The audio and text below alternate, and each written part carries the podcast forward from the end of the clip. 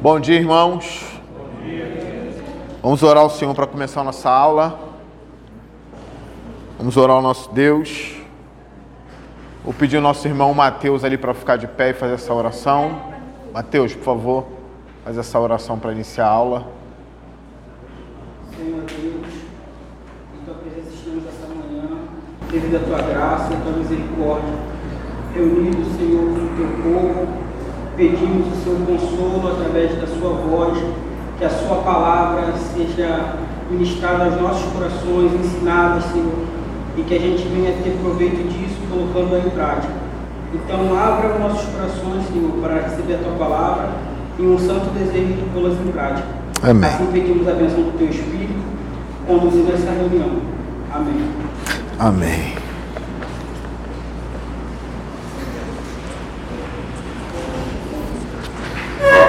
Irmãos, você que, vocês que trouxeram caneta, bloquinho de anotação, o tema da aula de hoje é esse aqui, ó, domínio próprio. Todo mundo está conseguindo ler? Tá ok? Aí, irmão Batista, dá para ler? Irmã Luzia, daí dá para a senhora ler? Então tá ok. Domínio próprio. Algo que eu acho que todo mundo aqui já pediu a Deus, né? Senhor, me dá domínio próprio. Me ajude a dominar meu coração, me ajude a dominar minha língua, me ajude a dominar meus desejos. Mas aqui tem uma definição boa de domínio próprio, não só uma, né?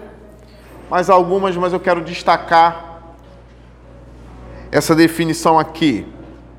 O domínio próprio é o muro de defesa do crente contra os desejos pecaminosos que guerreiam a sua alma. Então, o autor do livro que a gente está estudando, ele coloca o domínio, o domínio próprio como um muro de defesa, tá bom? Vou botar uma seta aqui, ó.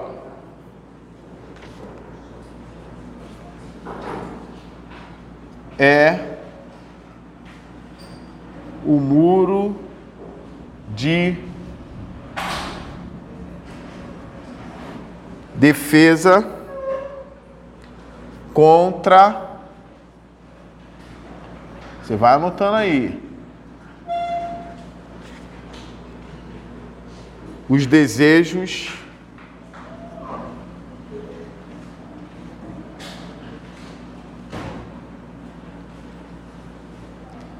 pecaminosos.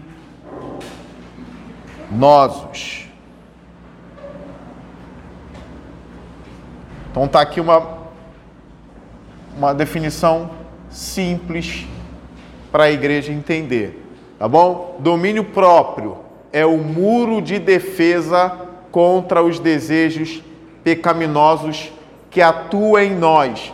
Se esse muro desaba, já era, né? Esse muro de defesa, se ele tomba, se ele cai, aí aquele que tem problema com ira mata alguém. Não é isso? Esse muro caindo, aquele que tem problema com um pecado que a gente até vai abordar aqui, com gula, vai extrapolar. Não é isso? Vamos ler um texto que está lá em Efésios 4. Dá para botar, Ju? Ou não? Vai correr? Então já abre sua Bíblia aí em Efésios 4.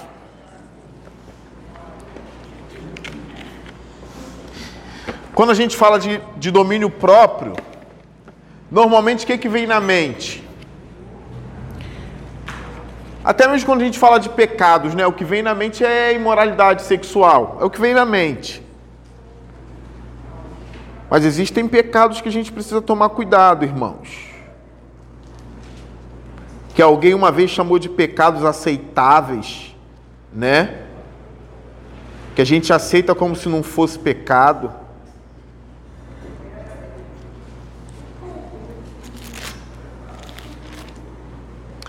A ira é um, tá? 4,25.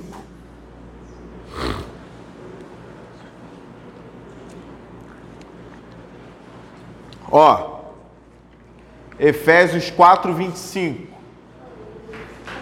Portanto, cada um de vocês deve abandonar a mentira e falar a verdade ao seu próximo, pois todos somos membros de um mesmo corpo.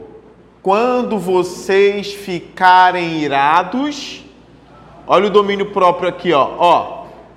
Quando? Então não é se você vai ficar irado, é quando você vai ficar irado. Basta eu pedir para levantar a mão aqui, quem já se irou. Todo mundo vai levantar, não tem ninguém aqui, não é? Quando vocês ficarem irados, olha a recomendação bíblica, recomendação da Bíblia: não pequem. Tá bom? E tem coisas mais profundas aqui: não pequem. Apaziguem a sua ira antes que o sol se vá, antes que o sol se ponha. Apaziga essa ira. Como você vai apaziguar isso? Domínio próprio, controlando-se. E não deem lugar ao. Vocês já pensaram nisso? Que a ira é dar lugar ao diabo? Já pensaram nisso? Há, muito, há uns anos atrás eu preguei aqui na igreja. Foi um sermão que dizia assim. É, tem, tem tempo já quando você fica irado, o diabo se aproxima de você. Entendeu? Quando você fica irado, é como se ele tivesse realmente. Alguns irmãos nossos aí, né? Dá, olha a brecha, não dá brecha, né? Então, quando você fica irado, é como se você estivesse chamando ele para perto de você. É o momento ideal ali para as tentações, é o momento da fúria, é o momento ideal. Tá? Então, apaziga essa ira antes que o sol se ponha e não deem lugar ao diabo. Então, cuidado com isso. Então, para quem chegou agora, eu coloquei a definição no quadro ali de domínio próprio, tá? Uma definição simples aqui para todo mundo na igreja entender. É o muro de defesa contra os desejos pecaminosos. Como nós estamos estudando aqui o livro do Jerry, eu tenho mais algumas coisas para ler, ó. Charles observou que a pessoa que não tem o domínio próprio é presa fácil do invasor. Ela se rende ao primeiro assalto de suas paixões desgovernadas, sem oferecer resistência. Olha, isso aqui é interessante. Ela se rende ao primeiro assalto de suas paixões desgovernadas. São paixões sem governo ou paixões sem um governador. Elas são desgovernadas, elas fazem o que querem dentro de você. Então ele destacou isso: essas pessoas se rendem logo no primeiro ataque, no primeiro assalto, não tendo controle de si mesma. A tentação se torna a ocasião para o pecado e impele-se a extensões terríveis que não havia esperado. A ira tende ao assassinato, a falta de, de vigilância tende à luxúria e se mergulha no adultério. Olha só as brechas. Você está vendo? Às vezes é isso aqui, ó. O texto básico que ele nos dá aqui é Provérbios 25, 28. Se vocês quiserem fazer perguntas, só me interromper, tá? Hora que quiser. Como a cidade com seus muros derrubados, olha aí. Vê se esse é você aqui, ó. Vê se é você. Como a cidade com seus muros derrubados, assim é quem não sabe dominar-se. Na época, as cidades eram fortificadas por muros. Não é igual ao nosso tempo, não. Por causa das guerras, era necessário as cidades terem muros fortes e altos para que o inimigo não passasse e não devastasse a cidade toda. Aí o sábio, analisando esse contexto, ele percebeu o que havia nas guerras quando os muros desabavam, os inimigos dominavam a cidade. Então o domínio da cidade não era mais dos habitantes daquela cidade, o domínio passava a ser dos inimigos. É por isso que a matéria do domínio próprio é muito importante para a igreja. Porque quando a gente perde esse domínio, as escrituras dizem que nós somos como a cidade com os muros derrubados. Já perdemos a batalha, já entrou, os inimigos já entraram e já estão dominando a cidade que é a nossa vida, que é a nossa alma. Então, assim é quem não sabe dominar-se. Então, se você fala assim, pastor, eu tô quase maduro, eu tô quase santo, mas eu não sei me dominar. Você acabou de se contradizer na frase. Entende? Porque você acha que é santo por ter vencido alguns pecados que a maioria condena. Mas provavelmente tem muitos e muitos pecados aí que as pessoas nem consideram como pecado. Como eu disse no início, a gula. A gente vai falar até mais sobre a gula aqui. Você acaba sendo isso aqui, a cidade com o muro caído e quebrado. Tem mais uma coisinha aqui que eu quero ler para vocês. Mais uma outra definição. O domínio próprio é o controle do eu, do indivíduo. Talvez seja melhor definido como governo dos desejos. O governo dos desejos. Olha só, o que o domínio próprio não é? Não é você deixar de se satisfazer. Não é isso. Ter domínio próprio não é parar com as satisfações e viver como alguém que abre mão de todos os desejos. A gente tem que tomar cuidado com os desejos desenfreados, desgovernados. Tem um texto de de Gênesis que eu queria ler com vocês. Eu marquei aqui na minha Bíblia, é um texto interessante. Logo no início de Gênesis, no capítulo 2, no versículo 8, olha que texto bonito.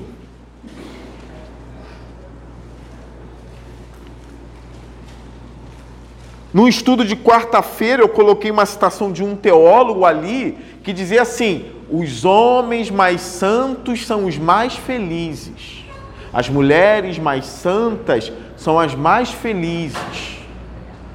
A santidade não é a morte dos desejos.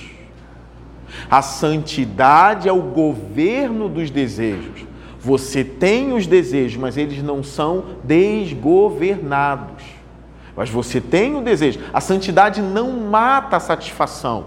Não, pelo contrário, os homens mais santos são os mais felizes.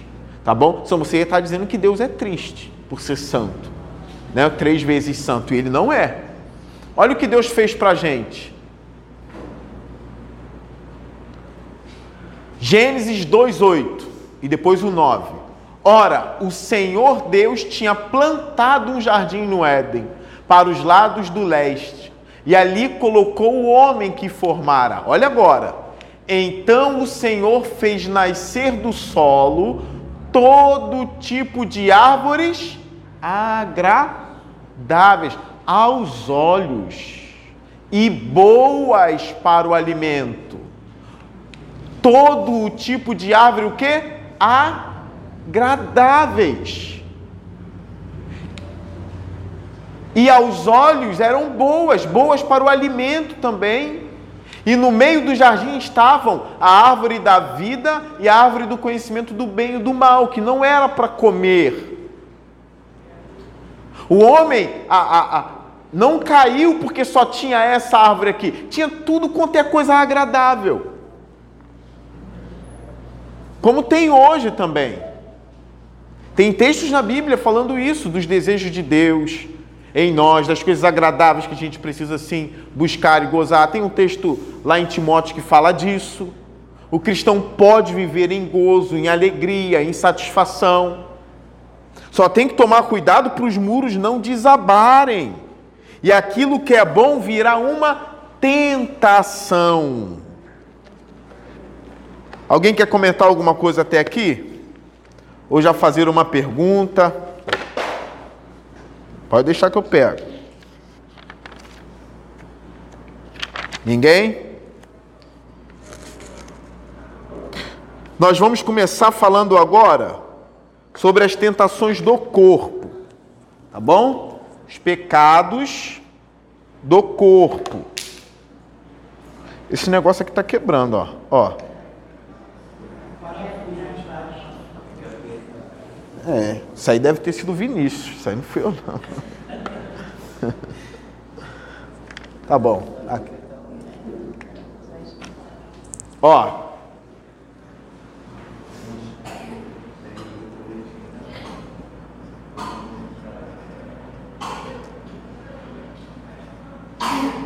Honre o Senhor com seu corpo. Na aula que vem a gente vai falar mais sobre as emoções, tá? Sobre sentimentos.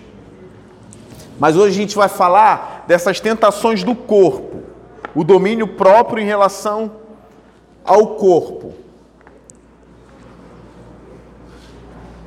Primeiro, guarda isso aí.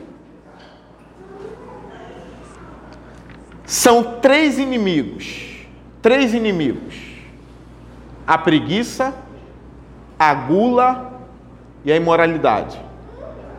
São três inimigos do domínio próprio no corpo: a preguiça, a gula e o domínio próprio. A gula pegou muita gente de surpresa.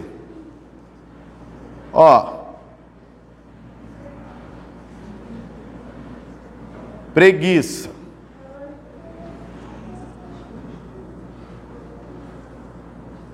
Gula,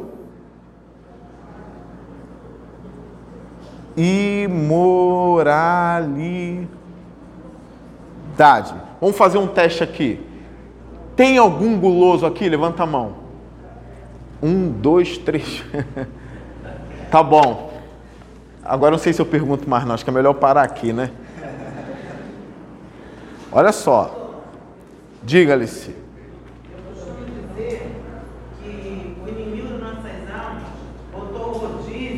Ah.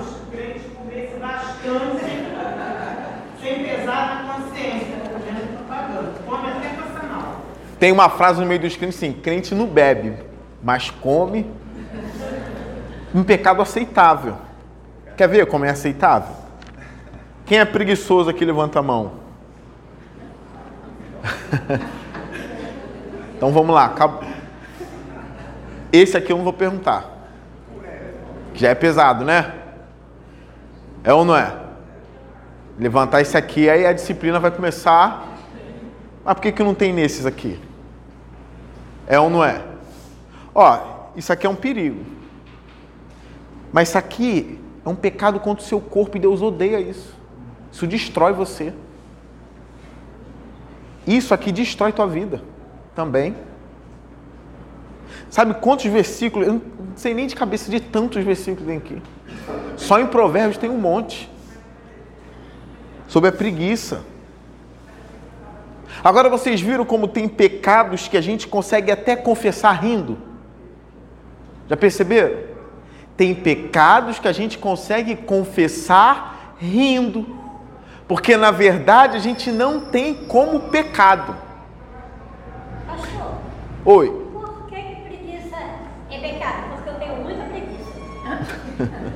A gente vai ver, vou, vou dar os textos daqui a pouco para a senhora, tá? Todo mundo tem. Todo mundo tem. Agora deixar dominar, tá bom? Ó, eu nunca vi ninguém chegar, nunca vi ninguém chegar rindo até mim, dizendo assim, rindo, pastor, essa semana cometi adultério três vezes. Não vem. Agora o guloso, comi muito, pastor. Hoje caí na gula mesmo. Caí na gula. Pô, a preguiça então, pô, dominou. Mas são pecados seríssimos. Tem um texto em Provérbios, é que eu já, já vou. Tem uma ordem aqui, mas vou acabar pulando a ordem. Que o preguiçoso em Provérbios diz assim: Lá vem o leão, ai que vou morrer. Ué, como assim? Qual é a ideia por trás desse texto? O leão está vindo. O preguiçoso, quem não é preguiçoso, corre, sobe na árvore, luta. O preguiçoso já decreta, ai que vou morrer. Porque eu não vou cansar fugindo do leão. Eu não vou cansar lutando. Ah, deixa, né? Já morri mesmo.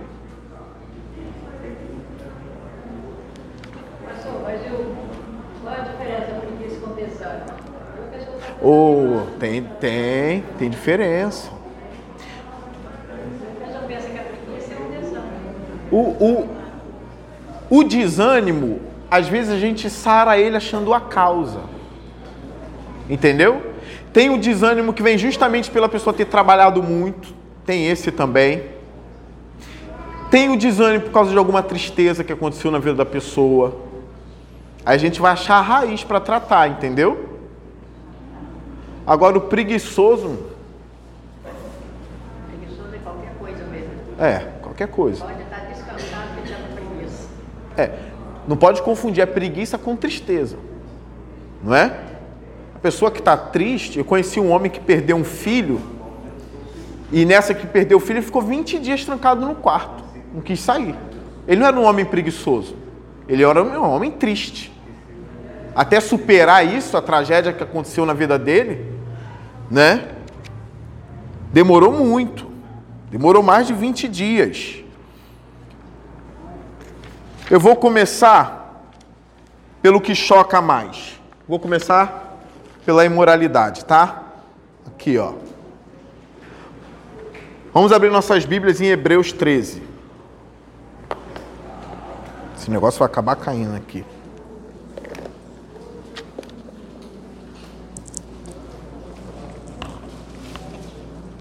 Hebreus 13.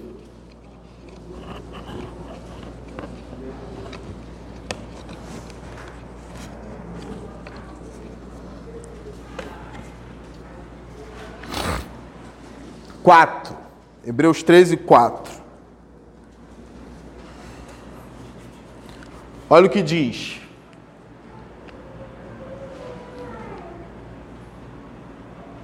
O casamento deve ser honrado por todos. O leito conjugal deve ser conservado puro. Olha agora, hein? Pois Deus julgará os imorais e os adúlteros. Deus julgará os imorais e os adúlteros. A Bíblia condena a imoralidade sexual e o adultério. Não tem essa que a Bíblia só condena homossexuais. A gente vai falar hoje também. Às vezes eles entram e se sentem vítimas na igreja. Não, não. Se for tratar com questão de vítima, não vou nem usar a palavra vítima, mas gente debaixo do juízo de Deus, todo mundo que não tem Cristo. Se entrou na igreja e não tem Cristo Jesus, está debaixo do juízo de Deus. Se é adúltero, está debaixo do juízo. Se é imoral, não importa se é com uma pessoa do mesmo sexo, se é com um cachorro, se é com, com, com, com a vizinha, não importa. Está debaixo do juízo de Deus. A palavra de Deus está condenando aqui, ó. Aqui não está nem falando de, de, de relação homossexual nem nada. É o casamento deve ser honrado por todos, ponto, por todos. Pode falar, Fernando. Não, é, é um pouco mais além. Sim. Já no Novo Testamento, já é, é, moral, adulto, a gente baseia esse mesmo ato, ou É. extraconjugal, bonito de falar de adultério desse jeito, né? Mas as novelas hoje adentram, normalmente nas nossas lares, Verdade. com atos adultos imorais. E nosso Deus continua sendo santo, né? É. E o pior é quando tu torce pro adúltero na novela. Tomara que ele fique com ela. Porque o marido dela é muito certinho, ele é muito chato, ele é muito organ... Aí você torce pro adúltero. Aí já é para desligar a novela na hora. Entendeu? Aconteceu isso quando eu vi aquela série La Casa de Papel, que eu comecei a torcer por bandido. Né? Quem viu essa série aí, La Casa? O policial virou inimigo ali, que o, o, o, o bandido é cativante, a história gira em torno dele. Então, uma cena de amor na novela, onde os adúlteros são pombinhos apaixonados, ou talvez o amor que, que vocês queriam viver e tudo mais, e o casamento ali demonstra já uma chatice, um cara que trabalha muito, que não tem muito tempo para a família. Aí o outro não, já tem um relacionamento fofinho, são dois pombinhos. Aí você torce para esse, mas é adultério. Ó, pois Deus julgará os imorais e os adúlteros. Ainda bem que Deus não entra nesse enredo igual a gente entra, né? Ah, que fofinho, se é amor, está aprovado. Não é.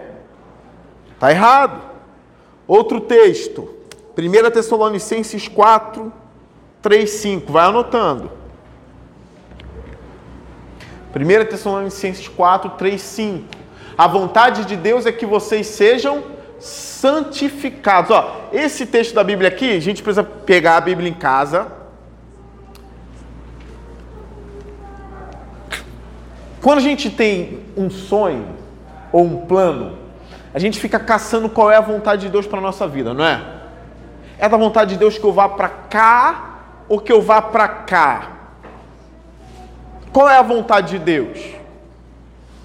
Aí às vezes são duas coisas boas. Às vezes são duas coisas boas e você não sabe para onde você vai. Não é? Aí você pergunta qual é a vontade de Deus. Tudo bem, você quer saber. Qual é a vontade de Deus? O conselho que eu costumo dar é: olha e veja onde Deus será maior na sua vida. Se são dois caminhos certos, né? Olha, onde Deus é maior, onde Deus vai ser maior na minha vida. Onde eu vou poder ter uma vida maior, aqui ou ali. Se são dois caminhos bons, tá bom? Você fala, não, é aqui. Aqui Deus vai ser maior na minha vida. Aqui Deus vai ser grande na minha vida. Então eu vou optar por, por aqui. Os dois caminhos são bons, mas aqui Deus vai ser mais glorificado na minha vida. Então aqui é o caminho. Tá bom? Só que aqui tem algo revelado na Escritura. Que tem uma vontade de Deus que você pode saber. Que é a vontade que Deus tem de nós sermos santificados. A vontade de Deus para a tua vida, hoje, para a minha vida, é que nós sejamos santificados. Olha agora, abstenham-se da imoralidade sexual. Ele está escrevendo isso, ele, ele não está escrevendo isso para os Tessalonicenses, não, irmãos. Não é para os Tessalonicenses, não, ó. Ah, pastor, mas está escrito Tessalonicenses ali. Não. Ele está escrevendo para os crentes de Tessalônica. Não é para o ímpio de Tessalônica, não. Ele está escrevendo para a igreja. E é justamente para crente, para a igreja, que ele diz: abstenham-se da imoralidade sexual. Porque essa é a vontade de Deus para vocês. Olha a continuação. Cada um, olha o domínio próprio que a gente está estudando hoje. Domínio próprio é o muro de defesa contra os desejos pecaminosos em nós.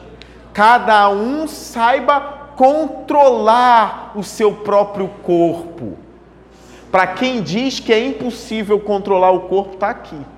Não é impossível. Tá vendo como não é impossível? Ah, essa luta é impossível. Não é impossível. Cada um saiba controlar o seu próprio corpo de maneira santa e honrosa. É possível controlar. É porque às vezes a gente não quer controlar. Mas é possível. Não diga que é impossível. É possível. Uma vez na EBD a gente leu um teólogo aqui que dizia, ele até trocou o termo, né? Ao invés de ser a graça que nos usa, irmão, é um autor reformado. Ele diz, ó, use a graça. Os meios de graças do Senhor. Use a graça para esse combate. De maneira santa e honrosa. Não dominado pela paixão de desejos desenfreados. Olha aqui os desejos desgovernados que eu falei para vocês. Não dominado pela paixão de desejos desenfreados, como os pagãos que desconhecem a Deus. Agora, uma pergunta simples, a gente já leu o texto aqui. Quem vive com os desejos desenfreados? Quem é que vive? São os crentes? Hã? São os ímpios, né? Eles vivem assim. Não tem governo. Às vezes não tem nem dor na consciência. É com a gente. Alguém uma vez escreveu, né? Depois que a gente já é crente, você nunca mais vai pecar em paz. O Espírito Santo vai atormentar você. No bom sentido, tá? Da palavra. Ah, o Espírito Santo, pastor, não atormenta. Ah, o Espírito Santo não traz tristeza. Ju, põe para mim 2 Coríntios 7, por favor. 2 Coríntios 7. É porque agora eu não lembro, eu nem estava programado para esse texto, não. 2 Coríntios 7.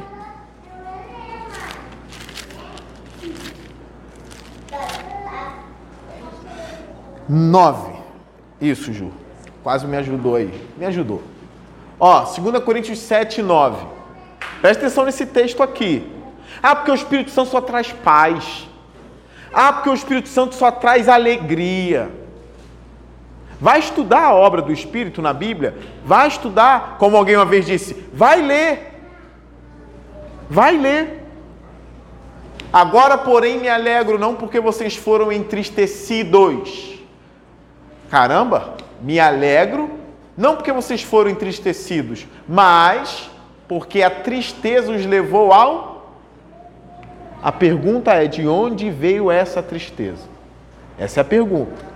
Pois vocês se entristeceram como Deus desejava, e de forma alguma foram prejudicados por nossa causa.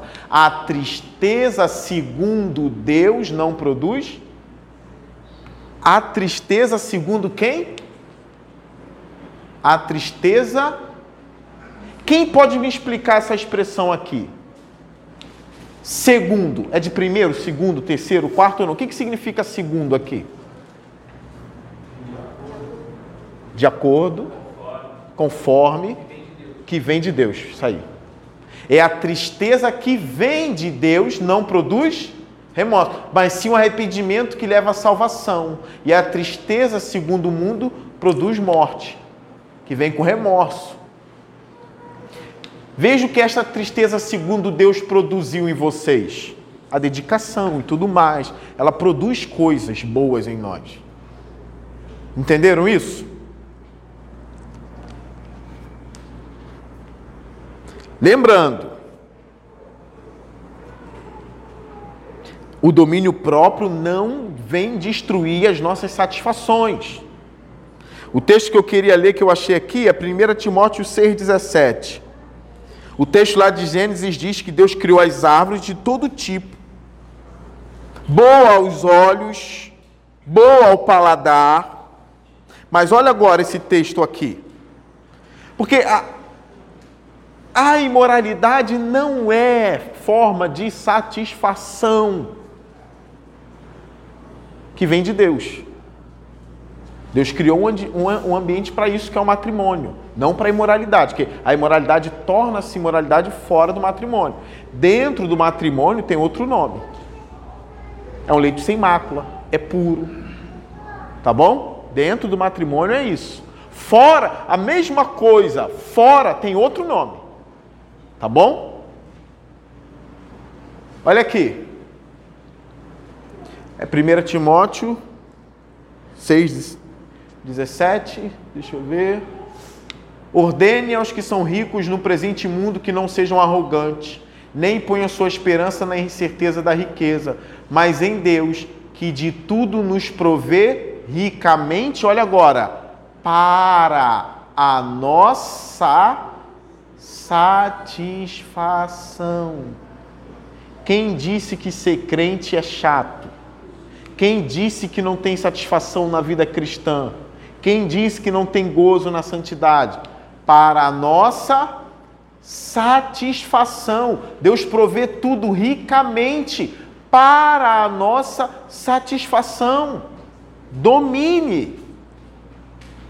Ser crente não é deixar de ter gozo, mas é se alegrar de maneira correta, é governar os maus desejos, para que os nossos muros não caiam. Então não vá pensando, ah, eu vou para a imoralidade porque é a maneira pela qual eu provo daquilo que eu não provo porque Deus não deixa. Não vá, não. Tem outras maneiras de satisfação. É porque a gente precisa conhecer cada vez mais. O Fernando falou das novelas ali. Olha um texto clássico de Jesus Cristo em Mateus 5, 28. Um texto clássico. Novela, você olhar aquela cena. Olha o que Jesus disse. Deixa eu voltar um aqui. Vocês ouviram o que foi dito, não adulterarás. Mas eu digo: qualquer que olhar para uma mulher e desejá-la, não é achar bonito, não, tá, gente? Você pode olhar, achar bonito, mas não desejar. Não é? Tanto é que pai acha a filha bonita. Hum? Claro, os bons pais não desejam a filha, né? Mas bonito. Filho acha a mãe bonita e não deseja a mãe. Pode achar a irmã bonita, mas não deseja. Tem uma diferença. O problema está aqui, ó, em cobiçá-la. Já cometeu adultério com ela no seu coração. Refletindo essa passagem, a cobiça é algo profundo. Que refletindo sobre ela, aí pensa assim, mas Jesus foi muito severo aqui. É só, eu só cobicei, eu só cobicei, ele já me tem como adulto. Ó, quem cobiça, pode ter certeza. Essa cobiça, estou falando, é aquele desejo no coração de eu quero. Entende? Quem cobiça, se tiver uma oportunidade, vai fazer. Então, para Deus é como se já tivesse feito, só faltou a oportunidade. Quem cobiça vai fazer. Imagine um homem que está alimentando um coração. Eu tenho que matar aquele desgraçado. Eu tenho que matar. Aí o ódio começa, né? Dominar. Talvez vocês nunca sentiram esse ódio de morte, de querer assassinar alguém mesmo. De sentir gosto de sangue na boca, como eu já ouvi pessoas dizendo. Só não fizeram porque não tiveram uma oportunidade. Quando essa oportunidade aparece, a pessoa está sozinha, ele está armado, ele mata. Porque ele já tinha matado no coração antes, ele foi alimentando aquilo ali, ó, alimentando, alimentando, alimentando, alimentando, até que chegou a hora e ele caiu em Abel assim, né? Então, se você cobiça a vizinha, por exemplo, se você é solteiro e a vizinha é solteira, você é crente, você cobiça, você fala, eu quero ela, é só uma oportunidade, só uma ligação é só uma aproximação. Vai acontecer. A não ser que o Espírito Santo venha ali na hora e traga esse tormento na sua vida e ó. Ah, mas, mas José correu, mas quem cobiçava era Betseba que cobiçava ele. Como o Glenn pregou aqui. Dia após dia, dia após dia, dia após dia. Então Jesus sabe, vai fazer. Para Deus é como se você já tivesse feito aquilo ali. Tem o um texto de Jó, Jó 31. Jó era um homem justo, né? Homem justo. Antônio, encosta um pouquinho a porta aí, por favor. Essa claridade está vindo no meu. Obrigado. Jó 31. Logo no início. Olha o que Jó, lá no capítulo 31, Tá? Primeiro, Ju, põe o capítulo 1, por favor. 1, 1, 1, 1. Na terra de Uz vivia um homem chamado Jó. Era homem, homem o quê? E temia a Deus e evitava fazer o mal. Põe o 31. Fiz acordo com os meus olhos Calma aí, calma aí. Ih, Ju. Me ajuda aí. Isso. Fiz um acordo com os meus olhos de não olhar com cobiça para as moças. Pois qual é a porção que o homem recebe de Deus lá de cima? Qual a sua herança do Todo-Poderoso que habita nas alturas? Aí ele vai é o lamento de Jó. Mas grave isso aqui. Fiz um, algumas versões traz conserto com os meus olhos, né? Fiz um conserto com os meus olhos de não olhar com cobiça para as moças. Aí alguns intérpretes vão, vão dizer que muito provavelmente ele olhava. E ele pôde confessar. Então, um homem íntegro e justo. Ele não era sem pecado. Ele temia Deus, mas não era sem pecado. Então, esse íntegro e justo, ele confessa com a boca: Eu fiz um acordo com os meus olhos de não olhar para uma moça cobiçando-a. Fala, Ingrid.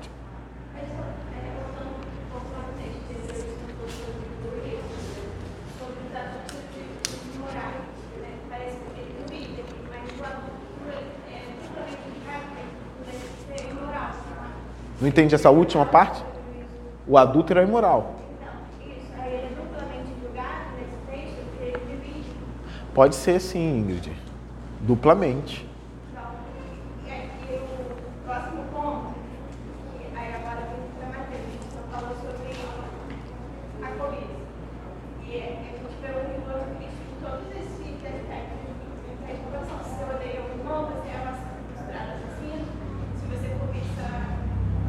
considerada adulta.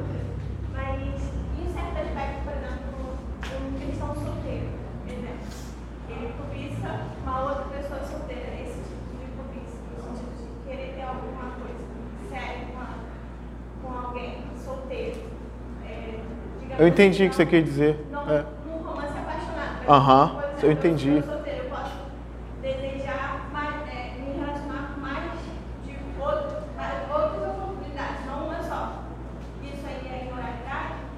Não, peraí, deixa eu entender. Tem, tem cinco homens interessantes ali, você né, é solteira, eles são crentes, está no princípio bíblico lá, de, de 1 Coríntios 7, né? Contanto que esteja no Senhor. Isso não é cobiça. Tá entendendo? Cobiçar é você querer para si aquela pessoa, mas no sentido sexual. Entendeu? Você olhar, ver, não, rapaz, né? Assim, aí, aí tu tem tuas características, né? Sim, assim, assim, é interessante. Senhor, ah, casamento é de Deus, né? E tem esse período. Isso não é cobiça não, tá, Indy? Agora, se você desejar para si, como se fosse seu esposo, aí sim é cobiça. Tá bom?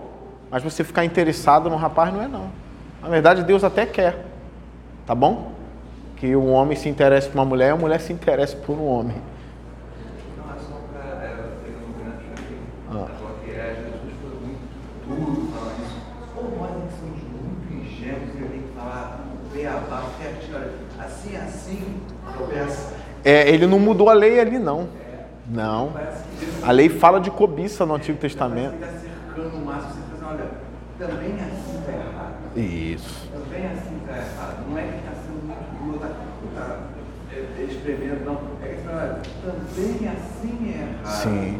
Ele não é duro, ele é amargo. E, Fernando, principalmente no contexto dos fariseus que prezavam muito a aparência externa, o lavar das mãos, se tocou no lugar onde um samaritano tocou. Então por isso que eles lavavam as mãos, tinha toda aquela cerimônia, pela impureza dos samaritanos, a oferta. Então ele vai, ó, vocês são podres por dentro. Aí ele vai falar isso aí. Mas ele não inventou aquilo, aquilo já existia. É realmente um beabá, é claro, isso é óbvio. Você é assim por dentro, seu interior é assim, isso é pecado. Tá bem? Vamos que eu tenho mais cinco minutos. Vamos falar agora. É, um, um desses daqui vai ter que ficar para aula que vem. Tá bom? Então aqui. Aqui foi. Ou não foi, né? Vou deixar esses dois para aula que vem. E agora? Vou deixar os outros dois para aula que vem. Porque eu tenho mais algumas coisas para falar aqui. É ainda sobre a imoralidade. Então, aula que vem, preguiça e gula. Falta não. Tem coisa importante falar sobre a gula, hein? Tá bom? Aproveitar que eu não sou guloso. Tô brincando. Ó. Se bem que ontem eu comi bem. Mas não foi gula, não. Foi gula, não. Hã? Não, foi vontade. Foi vontade. Quando eu senti, parei, parei. Acabou, acabou, acabou. É, cuidado com os pecados próximos. A gente precisa tomar cuidado com os pecados próximos. Se você vencer os pecados próximos, você tem grande probabilidade de vencer os de longe. Se você é derrotado nos pecados próximos de você, perto, muito provavelmente você vai cair nos de longe. Pastor, me dá um exemplo que eu não entendi nada. A Bíblia não fala de pecado próximo e nem pecado distante. Eu falo de pecado. Então me dá um exemplo. Ó, vou, vou dar um exemplo.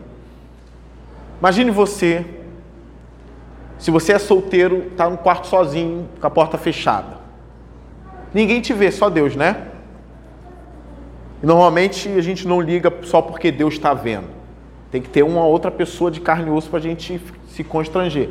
A gente não se importa muito com Deus, ou não lembra muito de Deus nessas horas. Qual é o pecado próximo ali? Você sozinho no quarto. Aqui, ó. É um clique e aparecem mulheres nuas aqui. É um clique e aparecem homens nus aqui. É um clique. Ninguém está vendo. Aqui, ó e a porta trancada. Tum! Né? É um clique. Se você é casado, você está no banheiro. Aí dá desculpa, vamos olhar, ah, quando eu estou lá no banheiro, eu fico no celular. Ah, fico uma hora e meia, mas eu fico no celular. É um clique. Tum!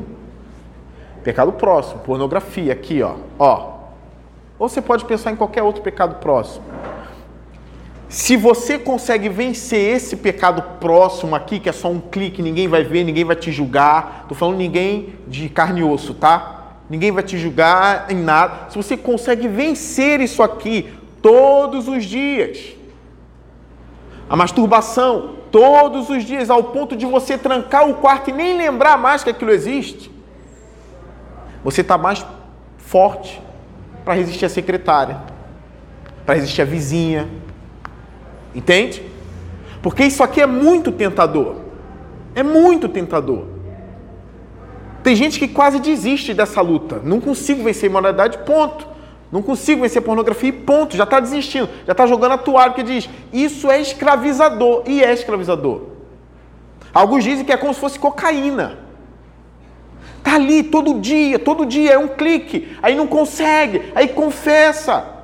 Aí no outro dia a mão já começa né, a coçar e é um clique. Se você vence o pecado próximo, que está muito próximo de você, você tem mais força para vencer os de longe. Então grava isso. Se você consegue entrar no banheiro e nem lembrar negócio de masturbação e nem nada, já tomar teu banho, nem lembrar disso, já não está mais nessa prática, você está mais forte. Agora, se você cai, cai, cai, cai, todo, todo, todo dia, você está mais vulnerável lá fora.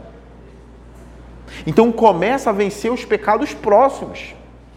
Que pode ser até mesmo uma gula em casa, na geladeira, que pode ser a preguiça, um monte de coisa. Então esse é um princípio, grava isso. Tá bom? Grava isso. Vença os pecados próximos de você, lado a lado. A ira dentro de casa que é muito fácil, tem cinco pessoas, três pessoas convivendo juntos. Às vezes até dez, quinze. Se você consegue vencer a ira ali, aqui tu vence também na igreja. No trabalho você vence.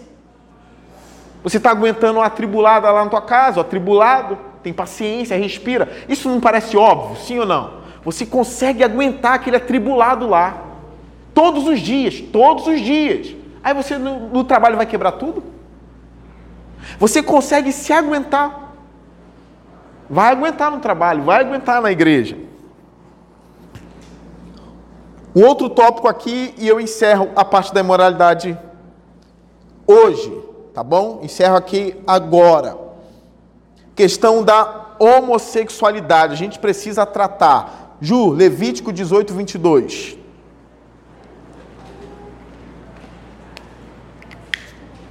Levítico 18, 22. Olha o que diz. Ó. Não se deite com o homem como quem se deita com uma mulher. Tá claro, né? É repugnante. Mulher com mulher, mesma coisa. Vocês estão lendo? Pastor, mas Levítico já passou. Eles usam esse argumento. Levítico não existe mais. Porque Levítico manda matar não sei o que, não sei o que, a gente não mata mais. Ah, tá bom. Mas olha o que, que tem. Põe 18,4, Ju, para mim. Isso, daqui está mais perto. Se Levítico acabou e não vale mais, o que, que eu faço com isso aqui? Ninguém poderá se aproximar de uma parenta próxima para se envolver sexualmente com ela. Se Levítico não vale mais, gente, então pode. Parente agora, ó. Tá? Ó. Não desonre seu pai envolvendo sexualmente com sua mãe. Ah, agora pode, que Levítico acabou. Não é o que os teólogos homossexuais falam? Ah, não use mais o texto levítico que passou. Ah, então, ó, pode se deitar com sua mãe. Que passou. Tá bom? Algumas coisas passaram, só interpretar. Algumas coisas, nem tudo. Não se envolva sexualmente com a mulher do seu pai, isso desonraria seu pai. Não, pode, que passou. Não se envolva sexualmente com sua irmã. Não, pode, que Levítico passou. Agora pode. Tá vendo como não tem sentido isso aqui? Agora volta lá, Ju, no, foi o 22 que eu li, né? Não se deite com homem, como se deita com mulher. É repugnante. Isso não passou, como os outros não passaram. Romanos 1, Ju. Romanos 1, põe 20, 22. Isso.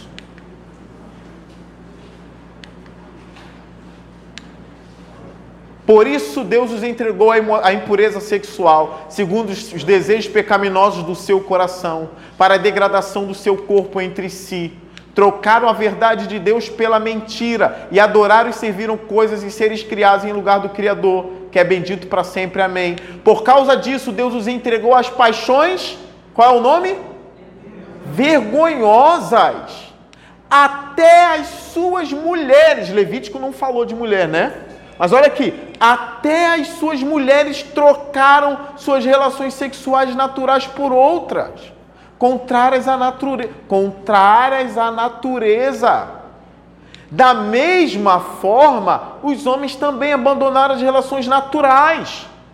Qual é a relação natural? Com as mulheres e se inflamaram de paixão uns pelos outros. Começaram a cometer atos indecentes, homens com homens como as mulheres em cima. Vocês estão vendo isso aqui? Aí fala que a Bíblia não fala. Romanos, Novo Testamento agora. Ainda que Levítico não valesse, esse aqui já elimina a questão. Perceberam isso? Ó, a natureza brada dizendo assim: isso é errado. A Bíblia diz que isso é errado, mas a natureza também. Eu escrevi ali o exemplo do martelo. Você pega um, martelo, você pega um prego, né? Qual é a lógica? Qual é a ordem natural? Prego, martelo, né? Um combina com o outro, né? Se a pessoa está batendo o martelo com um pedregulho, o, o, o, prego com um pedregulho, e tem um martelo do lado, você vai falar, pô, que burro, é ou não é? Esse cara não sabe para que serve um martelo. Martelo combina com prego, prego combina com martelo. Se você joga o martelo no chão e pega um chinelo havaiana para pregar o prego, a natureza e a lógica vão dizer: não! Olha, martelo prego, prego, martelo. Bata. Combina. Pedra não combina com prego. Você pode até botar o prego na parede com a pedra grande. Mas a pedra não é para aquilo, o martelo é para aquilo. Agora você vê, homem com homem não combina. A natureza, se, se, a pessoa não crê na Bíblia, olha para a biologia, olha para a natureza, não combina. Mulher com mulher não combina. A natureza está gritando: não, não é assim. Mas claro que é, porque eu sinto, tá, mas olha, olha aqui, olha para a mulher. Você é mulher também, agora olha. Olha, combina? Não, eu seria preso se alguém, se o Ministério Público talvez estivesse me ouvindo aqui. Não combina. Nem gera, nem dá luz, nem foi. Não bate, gente. Homem com homem, mulher com mulher, não bate. Nós respeitamos, nós não vamos, a gente não apedreja ninguém, isso é mentira, mentira. A gente não mata ninguém, nada disso. Nós somos o povo mais respeitador que existe. Só que a gente tem coragem para dizer que não é a vontade de Deus. E a própria natureza está berrando, dizendo: não é assim. Está errado. É só olhar com clareza. Os olhos têm que se abrir e ver: meu Deus, realmente não é isso. Não é assim. E é possível vencer. É possível vencer sim. É possível tratar sim. É porque não estão deixando. Mas é possível tratar. Tá bom? Aula que vem. Preguiça e gula. Nosso tempo se foi. Vamos orar.